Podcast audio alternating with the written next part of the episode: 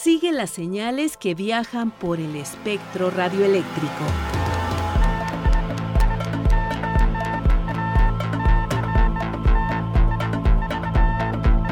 Sintonía libre. Sintonía libre. Un ancho mundo de frecuencias.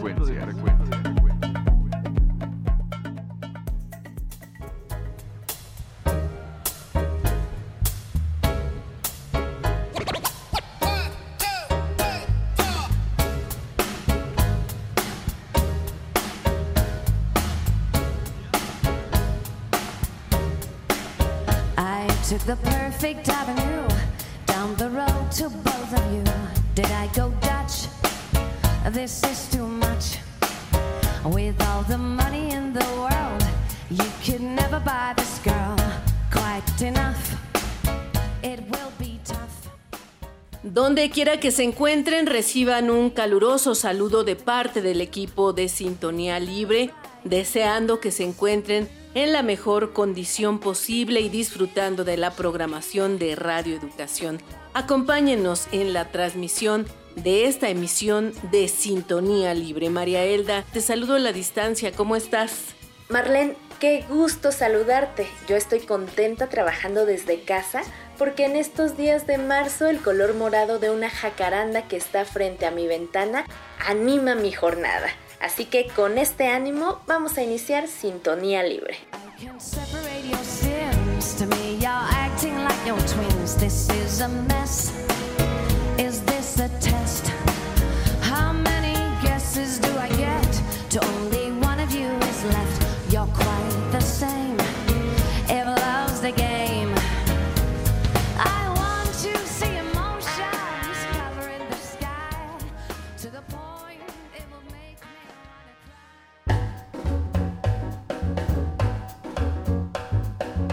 Datos libres, libres, libres.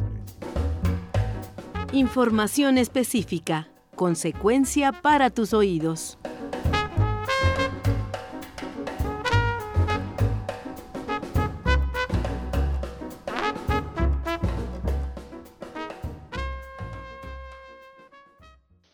Hola, ¿qué tal? Soy Angelina Mejía, coordinadora general de comunicación social del Instituto Federal de Telecomunicaciones.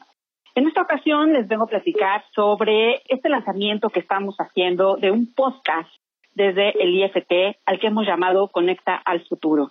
Este proyecto de comunicación es parte de nuestra responsabilidad y compromiso de mantener debida y oportunamente informada a la ciudadanía sobre las relevantes actividades que estamos realizando en el IFT.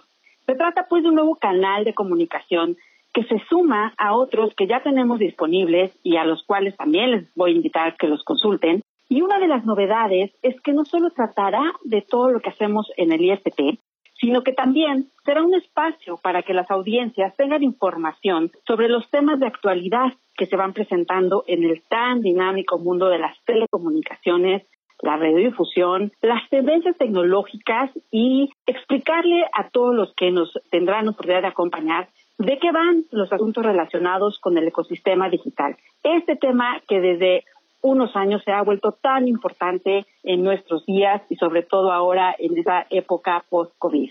¿Qué pasa con los episodios del podcast Conecta Futuro? Pues bueno, estos se van a publicar cada quincena, contarán con diversas secciones, con el objetivo de lograr conectar con los distintos sectores de la población, incluyendo niños. Es un segmento al que nos interesa muchísimo poder llegar. Traemos una sección dedicada a temas que impactan en la audiencia infantil que de alguna manera hoy es usuaria de los servicios de telecomunicaciones, pero que son los y las usuarias que el día de mañana serán los que marquen las tendencias de la oferta y la demanda de estos servicios y que seguramente son ellos quienes en este futuro serán intensivos usuarios tecnológicos. Es así como el podcast se compone de, les comentaba, de diversas secciones en las que traeremos entrevistas, también daremos oportunidad de que el público pregunte a través de nuestras redes sociales y en estos episodios vamos a contestar todas las inquietudes que tengan relacionadas con todo el uso de las TICs y del ecosistema digital. Todo esto con la intención de tener un diálogo directo con las audiencias, con los usuarios, conocer las inquietudes y también saber la percepción que tengan sobre los servicios que reciben, abordar temas tan importantes como la ciberseguridad y las nuevas tecnologías, entre otros temas. Pero no solamente esto se abordará desde el punto de vista nacional, sino también traemos una sección internacional.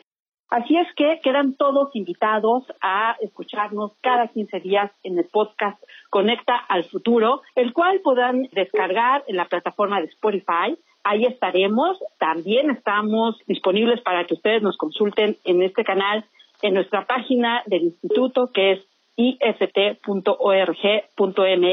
No se van a arrepentir, están todos convocados a escucharnos y conectarse al futuro. Muchas gracias.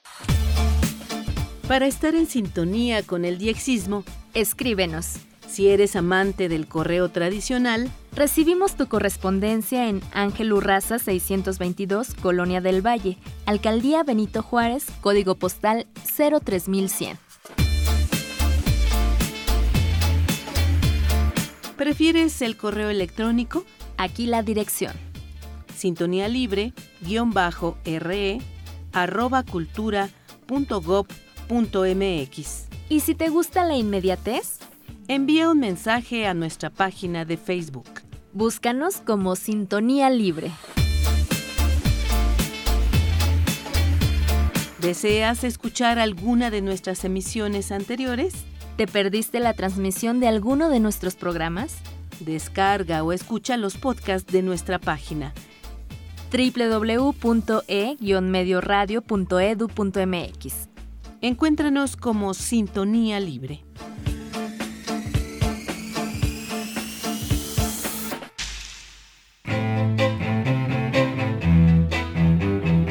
Personajes de la radio, la televisión y del mundo de la red. Anécdotas y curiosidades.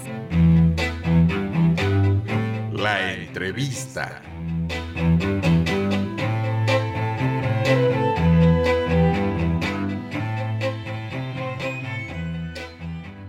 Hoy es un placer saludar a Raquel Ramírez Salgado, doctora en Ciencias Políticas y Sociales con orientación en comunicación, quien nos platicará del segundo encuentro feminista sobre comunicación, que se desarrollará precisamente durante la semana en que usted, que está del otro lado, escuche esta entrevista. Para entonces las inscripciones ya estarán cerradas, pero no por eso deja de ser importante que le platiquemos de este proyecto que tendrá lugar en la virtualidad del 24 al 27 de marzo. Doctora Raquel Ramírez Salgado, bienvenida a Sintonía Libre. Hola, ¿qué tal? Qué gusto estar con ustedes. Muchas gracias. Si me matan cuando me encuentren, que digan siempre, que digan siempre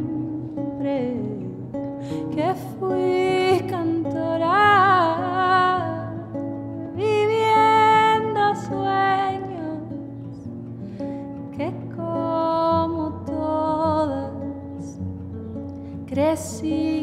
con miedo. Raquel, por favor, antes que nada, cuéntanos por qué es importante mirar la comunicación y a los medios de comunicación con una perspectiva feminista. Porque los medios de comunicación son una parte muy importante dentro del proceso de socialización de las personas. Es decir, desde que somos muy pequeñas, muy pequeños, vamos interiorizando referentes, modelos que observamos en los distintos medios de comunicación a nuestra subjetividad. Entonces, desde ahí vamos incorporando las nociones sobre qué implica ser una mujer o un hombre y con esto, pues eh, también vamos interiorizando estereotipos, roles sexuales y además otro proceso que es muy dramático y es la interiorización y naturalización de la violencia contra las mujeres y las niñas. Entonces, dado que tienen esta participación y además un nivel de impacto importante, de presencia a lo largo de nuestras vidas, pues sería de mucha utilidad que los medios representaran a las personas sin estereotipos para así tener referentes desde la equidad. Y ahora cuéntanos cómo surge este proyecto de la Escuela Feminista sobre Comunicación, que de ahí además se desglosa este encuentro. Sí, de hecho, el encuentro es una de las modalidades de la escuela. Tiene otras dos, el, el proyecto, que es un diplomado, en trabajo conjunto entre el Centro Cultural de España y la Universidad Claustro de Sor Juana. Y también está la modalidad de talleres temáticos, que son espacios de formación con grupos más reducidos, aproximadamente de 20 mujeres. Y el encuentro, como su nombre lo indica, tiene el objetivo de que nos encontremos entre nosotros que hagamos una reflexión colectiva, que dialoguemos con especialistas y con maestras que han sido fundacionales para la construcción de genealogías y también con mujeres que, trabajan en los distintos ámbitos de la comunicación, así como eh, recibir formación de manera muy práctica en la modalidad de taller. El año pasado pudimos hacerlo presencial, nos alcanzó un tiempo a pesar de que se venía el confinamiento social, ahora lo haremos en línea pero no perderá su esencia. Entonces, bueno, pues vamos a aprovechar que ahora sea a través de la virtualidad, pues para intentar que más mujeres puedan inscribirse y tener un grupo mucho más concurrido. Y bueno, esta es la segunda edición del encuentro, como ya lo comentabas. Cuéntanos cómo les fue el año pasado, ya que, como lo dices, sí pudieron reunirse, sí pudieron verse cara a cara. ¿Cuáles fueron las experiencias y ¿Cómo terminó el público, más bien que fueron las mujeres asistentes ahí? Pues la escuela tiene una línea teórica y ética y política, diría yo, muy clara, que apunta hacia la abolición del género y hacia la abolición de cualquier forma de explotación hacia las mujeres y las niñas. Nos tomamos muy en serio el poner en el centro a las mujeres y pensar en herramientas que puedan ayudar a desmontar, a prevenir y atender la violencia la violencia machista y también hay ejes éticos bien importantes que tienen que ver con la sororidad, con el reconocimiento de las otras y lograr pues esto que diría mi querida amiga la doctora Brenda Gómez, una polifonía entre todas, es decir, que se entrecruzan nuestras voces para lograr un objetivo en común. Yo diría que desde 2019, que empezamos con la primera parte de los talleres temáticos, creo que se ha ido consolidando fortaleciendo una familia. Yo me atrevería a decir eso, ¿no? Somos un grupo de mujeres que nos acompañamos, que nos reconocemos, que nos queremos, que vamos construyendo. El año pasado, el nombre del encuentro fue Tejiendo Alternativas y Esperanzas, porque nos parece muy importante aterrizar alternativas concretas para tener un panorama realista sobre a partir de qué podíamos empezar a construir y bueno, pues la esperanza, que también creo que es un elemento indispensable para poder transformar el mundo, pero no hablamos de una esperanza basada en la fe, sino una esperanza basada en la propia participación de las mujeres y las niñas.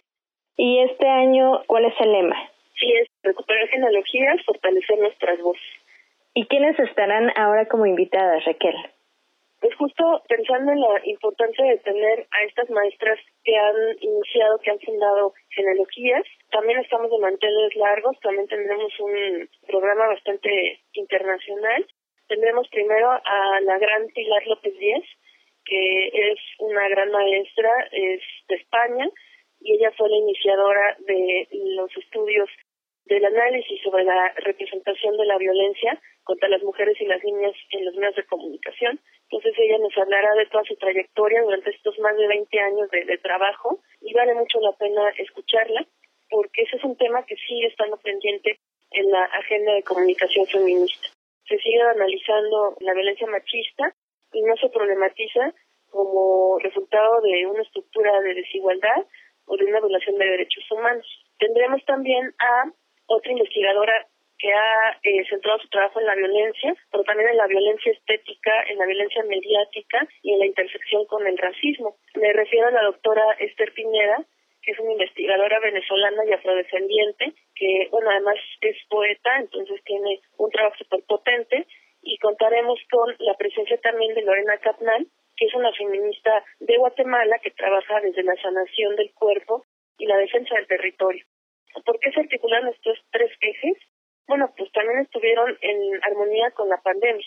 lo que vimos es que la violencia contra las mujeres creció, dado el confinamiento en el espacio privado doméstico.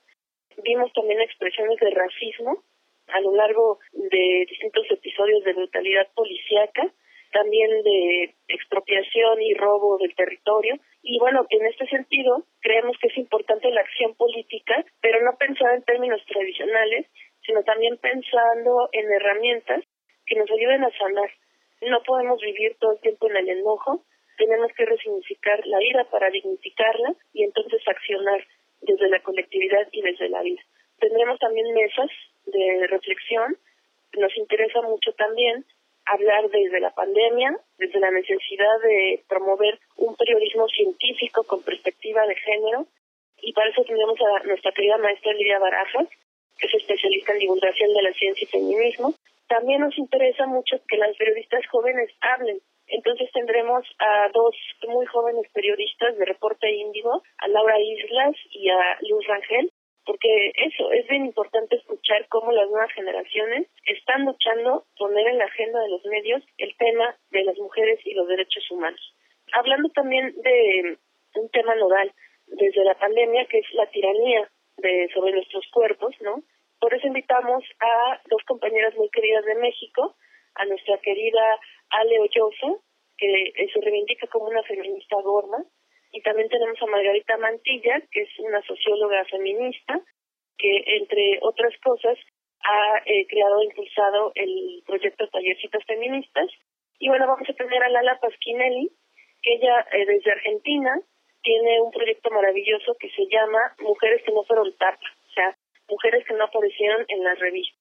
Y nos va a hablar justo todo el análisis que, que han hecho a partir de, de las revistas y su discurso.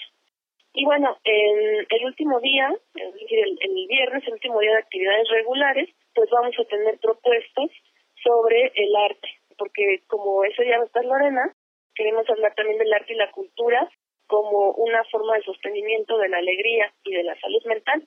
Entonces vamos a tener a mi querida y admirada Carmen Trejo, que tiene un proyecto que se llama Ellas en escena, que es un proyecto de teatro con visión feminista, va a estar también Idalia Candelas, que es una ilustradora mexicana, que bueno, te colabora en distintos espacios, entre ellos el, el Chamuco, y pues bueno, va a estar nuestra querida Daira, que es una artista rapera de Ecatepec, eh, que también forma parte de la Escuela Feminista de Comunicación. Y bueno, cerraremos el sábado con la muestra de talleres, con nuestro pronunciamiento, decirles que habrá cinco talleres temáticos, cada participante podrá tomar un taller. Vamos a tener, como decía, cinco. Vamos a tener uno sobre gráfica feminista a cargo de Laura Ramírez, que bueno, ella es la creadora del proyecto Comic Web Perrito Feminista. Va a estar también Sonia Gades con un taller de fotobordado. Va a estar Mariana Elizabeth Gutiérrez eh, con un taller de fotoselfie. Muy, muy interesante pensar en cómo utilizamos los filtros y las nuevas tecnologías para autorrepresentarnos va a estar Anilio Zavala, que también forma parte de nuestra familia y que ella dará un taller de escritura, escritura desde la cocina, ya que creo que la cocina fue y sigue siendo un espacio pues muy potente, pero sobre todo en la pandemia. Y eh, por último estar también nuestra querida Cecilia González Landing, que es parte de la familia del Centro Cultural de España y de la escuela feminista, y ella va a dar un taller sobre podcast. Estamos cocinando una última sorpresa para el sábado, pero mm, bueno, lo dejo así como sorpresa porque todavía no está confirmado, pero estamos por ahí movilizándonos para que nos acompañe otra maestra así impresionante del feminismo, pero bueno, ojalá que se nos haga, eso lo dejo en stand-by, pero pues en términos generales, ese es el programa para este año. No, bueno, tienes un programa bien potente y todo poderoso, así que pues será un placer para quienes se inscriban a este segundo encuentro feminista sobre comunicación. Pero bueno, para quienes nos están escuchando, pues las inscripciones para ese día ya estarán cerradas, pero pues como pueden darse cuenta, tiene la Escuela Feminista de Comunicación prepara muchísimas cosas y es muy importante para mirar a los medios de comunicación desde otra perspectiva. Entonces, en ese sentido, ¿Dónde pueden seguir todo lo que tú organizas desde esta Escuela Feminista de Comunicación? Pues mira, en el Centro Cultural de España en México, en su sitio web, hay un micrositio de la escuela y próximamente también lanzaremos una plataforma independiente del apoyo del Centro Cultural de España para este desarrollar cursos. Pueden seguirme también en mi cuenta de Twitter, que es así como pública, arroba Raquel-Ramizal. También estamos platicando con algunos medios de comunicación que se ofrecieron a dar la cobertura del encuentro para que llegue a más personas. Entonces, también esperamos que eso se consolide, porque justo la idea también es compartir el conocimiento y que no solo se quede en las aulas o en los espacios virtuales, sino que realmente eh, construyamos herramientas para organizarnos y para tener verdadero impacto. Y bueno, pues también la escuela tiene una participación mm, gracias al apoyo del mecanismo de protección integral a personas defensoras de derechos humanos y periodistas de la Ciudad de México y vamos a empezar actividades en el mes de junio.